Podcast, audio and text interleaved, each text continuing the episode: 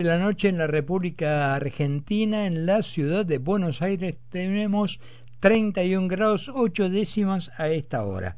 Bueno, evidentemente esta temperatura de hoy ha traído algunos cortes de energía en algunos lugares y todos sabemos, o por lo menos algunos, eh, queremos saber qué pasa, qué pasó y por qué llegamos a estas circunstancias cuando eh, bueno, nada, vamos a hablar con alguien que sabe. Eh, Emilio Put es ex secretario de Energía y conformó en un momento con los ex secretarios de Energía del país un grupo que más allá de las ideas políticas se juntaron para ver si el gobierno eh, de aquel momento quería entender, quería tomar el asesoramiento de la gente que sabía y le dijeron que no. Emilio, ¿cómo estás? Buenas noches. ¿Qué tal, Carlos? ¿Cómo andás? Eh, fue así, ¿no? Que pusieron la mejor buena voluntad para decirle, señores, esto se, se termina, termina en un despelote y no nos escucharon.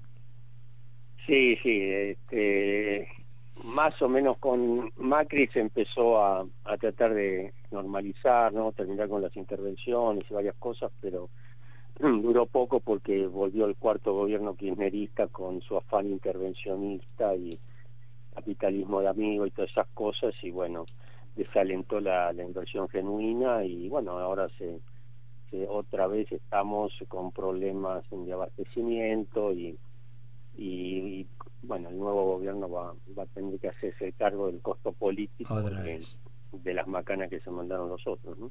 Emilio, esto es por ahí lo que te pregunto es contrafáctico, pero si se hubiera seguido en la línea que había en aquel momento eh, establecido el gobierno de Mauricio Macri con Aranguna en la cabeza, si eso hubiera seguido, ¿cómo, estaría, cómo estaríamos? Del punto de vista...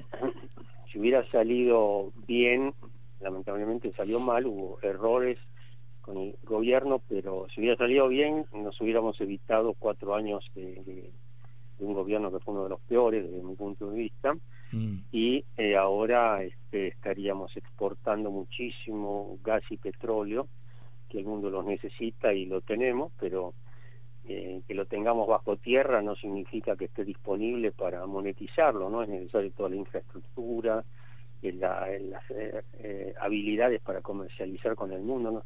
Nosotros este, somos un país cerrado, lamentablemente, por todos estos populismos, eh, que vive de espaldas al mundo, mm. y este, no es la excepción la energía, ¿no? Estamos, este, bueno, y eso es lo que hace que perdamos oportunidades, ¿no? Ahora, no sé, el, el gobierno está planteando cosas sensatas, pero eh, que tienen un costo alto político y este, además la, sociedad está, sobre todo la clase media, que siempre es la que, paga el pato, ¿no? está un poquito ya saturada, esperemos que, que, pueda aguantar este un tiempito más hasta que se empiecen a ver los resultados de los cambios, pero prácticamente lo que está proponiendo este gobierno es que haya más competencia, más apertura, menos intervención del Estado y eso en, eh, energía eh, también eh, genera muchos beneficios, ¿no? Por eso vamos a ver ahora cómo sale el decreto de necesidad de urgencia y la ley ómnibus, que mm. me parece que están mochando demasiados puntos, ¿no? En el caso de la energía están dando marcha atrás con varias cosas que, bueno, supongo que no, no debe quedar otra dada la resistencia que hay en el Parlamento, ¿no? Así que, bueno, estamos en, momentos eh, difíciles porque eh, me parece bien, ¿no? En democracia es así, hay que persuadir, pero noto en la oposición como que no hay una conciencia de, la urgencia que, hay en, el país para por la situación que, han dejado, ¿no? Con el tema de la pobreza, el tema de la falta de reservas, eh, el tema de, del tipo de cambio, el déficit fiscal y todas esas cosas que este, son urgentes. Entonces, eh, cuando hay una urgencia, por ejemplo, en el caso de una guerra, bueno, eh, hay eh, procedimientos que a veces es necesario obviar, ¿no? No, no es lo mismo que...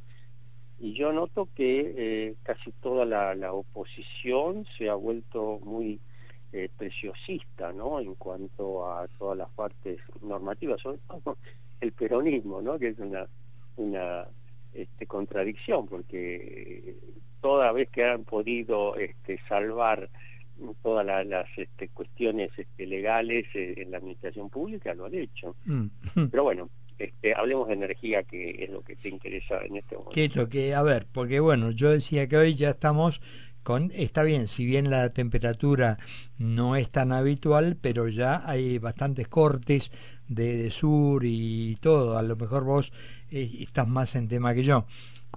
Sí, eh, eh, las causas de los cortes, por suerte este año me parece que van a ser solamente por distribución, no por eh, generación. El año pasado se había sumado la parte de generación porque, bueno, por la sequía había poca hidraulicidad, ¿no? Y este había problemas también de abastecimiento desde el punto de vista de las centrales nucleares que estaban en parada técnica alguna, y bueno, eso hizo que en algunos momentos había cortes programados porque se sabía que no se iba a llegar.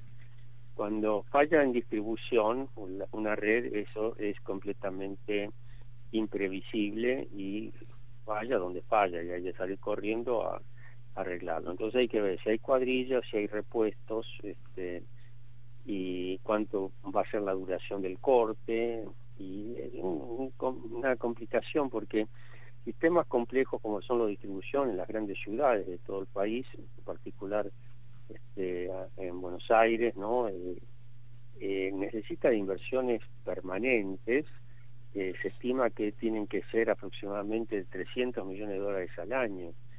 Y en estos cinco años no, no, se hizo nada. Entonces ah. estamos con un déficit de este, inversión eh, que, bueno, se torna obsoleta la, la red, la demanda este, no puede ser abastecida porque crece la demanda, aunque sea vegetativamente, hay nuevos edificios, nuevas casas, nuevos establecimientos que requieren de energía.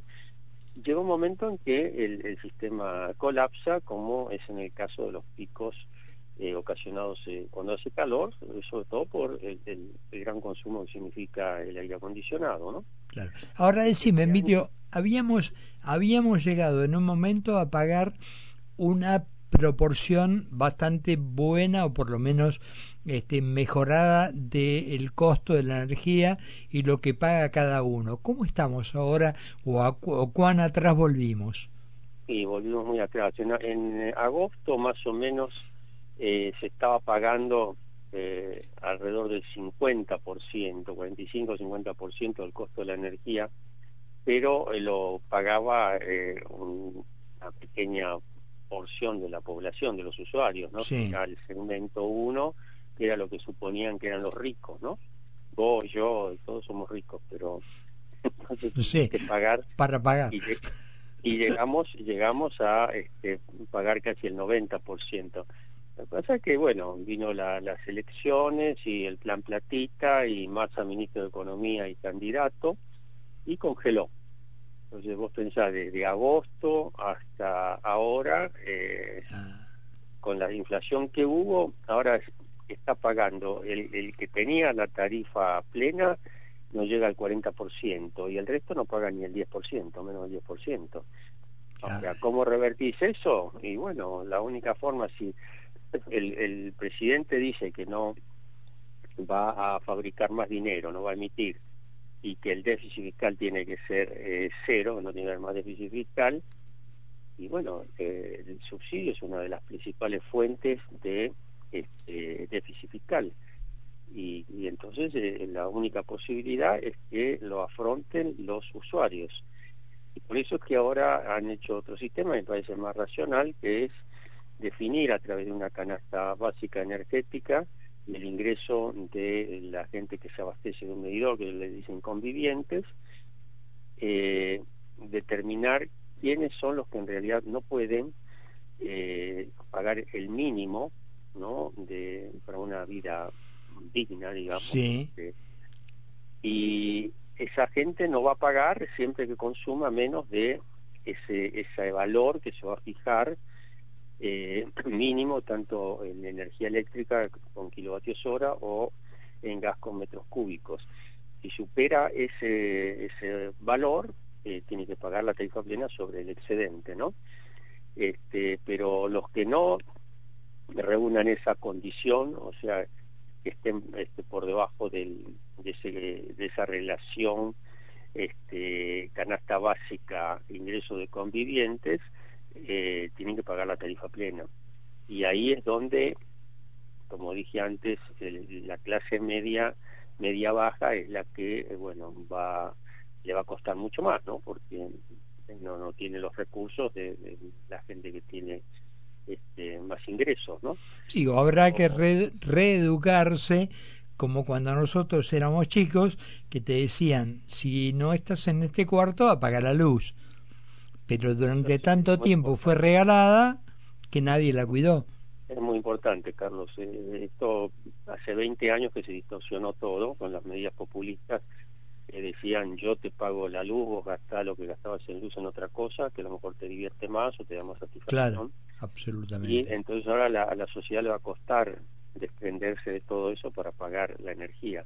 Pero por otro lado, también hay formas de hacer un uso más racional sin renunciar a, los beneficios que da en la, energía, cosa que acá no se, no se usa, no se usa porque la señal de precio hace que uno no tenga cuidado en, en, cómo usa ese bien. Pasaba con el agua, acordate que el agua cuando era gratis eh, lo de la manguera ahí prendida o qué sé yo. Sí, los porteros lavando en las veredas y charlando con el de al lado y seguía corriendo el agua. Sí, sí. O sea, un problema es que se exacerba la demanda con tarifas regaladas.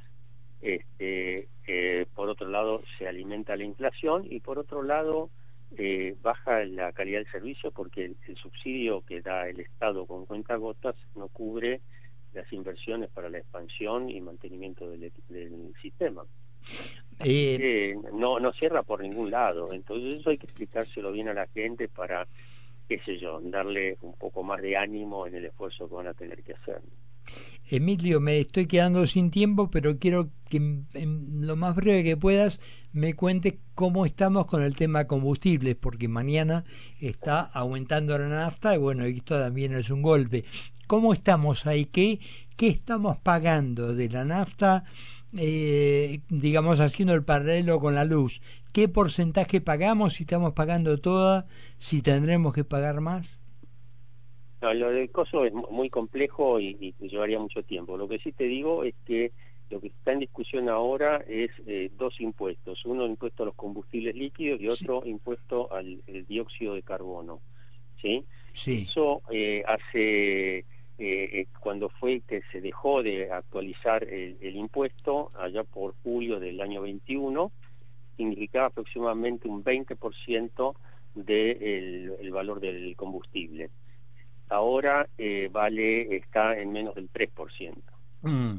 Entonces, ¿por qué? Porque por esa cuestión de este, que no, no aumente la inflación y qué sé yo, este, no actualizaron, que eh, por ley está tres meses tiene que actualizar el impuesto en base a el eh, índice de costo de vida, el, IPC, del INDEC este, de los tres meses anteriores. Pero eso se dejó desde eh, mediados del 21 y no se volvió a hacer. Entonces ahora, dado que se le están cerrando varias puertas para bajar gastos, y el gobierno dice, bueno, vamos a a, reponer esto. Eh, en el 2023 se dejaron de ganar, de, ingresar por no actualizar eh, el impuesto más de 2.500 millones de dólares, es mucho dinero. Es mucho dinero. Entonces, este, ahora lo que no sé es si lo van a hacer de un golpe a partir de mañana, porque la ley decía que la actualización tenía que ser a partir del 1 de febrero, o lo van a ir haciendo en dos o tres meses. Si lo hacen de un golpe, a mí me está dando cerca del 20% de aumento. O sea que si pagabas de 700 pesos el litro, te vas a ir a 800 y 840, sí. claro. Entonces, este, pero a lo mejor otros dicen que es el 10%, no sé de dónde lo sacan, a lo mejor porque piensan que lo van a hacer en, dos etapas. ¿no? Puede ser. Emilio, también. Emilio, te agradezco mucho estos minutos. Me quedaría, pero me, con vos robándote tiempo, pero me quedo sin programa. Te mando un abrazo grande. Un, gusto, Carlos. Otro para vos. Gusto mío. Bueno, hablamos con Emilio Aput, ex secretario de Energía, uno de los hombres que más sabe de energía, tanto de la electricidad como petróleo y toda la historia. Bueno, ya nos estamos yendo porque estamos sobre la hora. Simplemente te quería eh, comentar entre las cosas que hoy escuché.